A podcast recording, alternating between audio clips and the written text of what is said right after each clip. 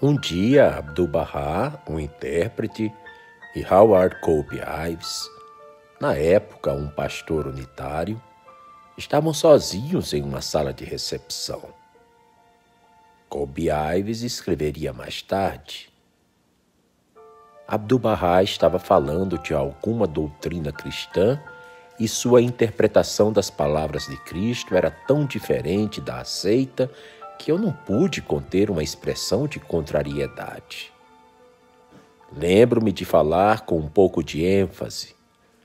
Como é possível ter tanta certeza? Eu perguntei.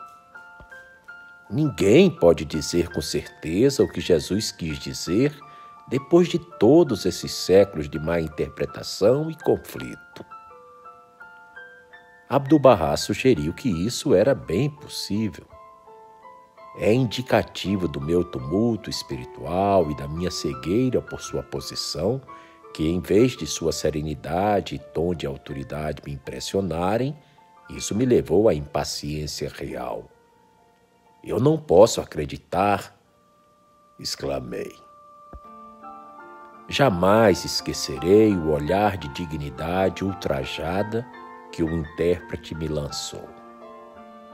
Era como se ele me dissesse: Quem é você para contradizer ou mesmo questionar Abdu'l-Bahá? Mas não foi assim que Abdu'l-Bahá olhou para mim. Como agradeço a Deus que não foi. Ele olhou para mim um longo momento antes de falar.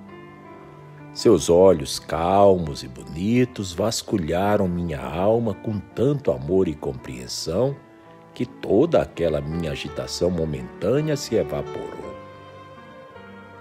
Ele sorriu tão vitoriosamente quanto um amante sorrir para sua amada.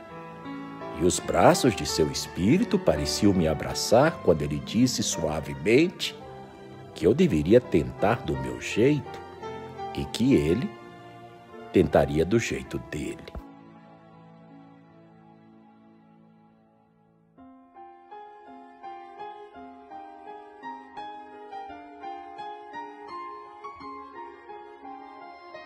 Esta história faz parte do livro Histórias da Mãe.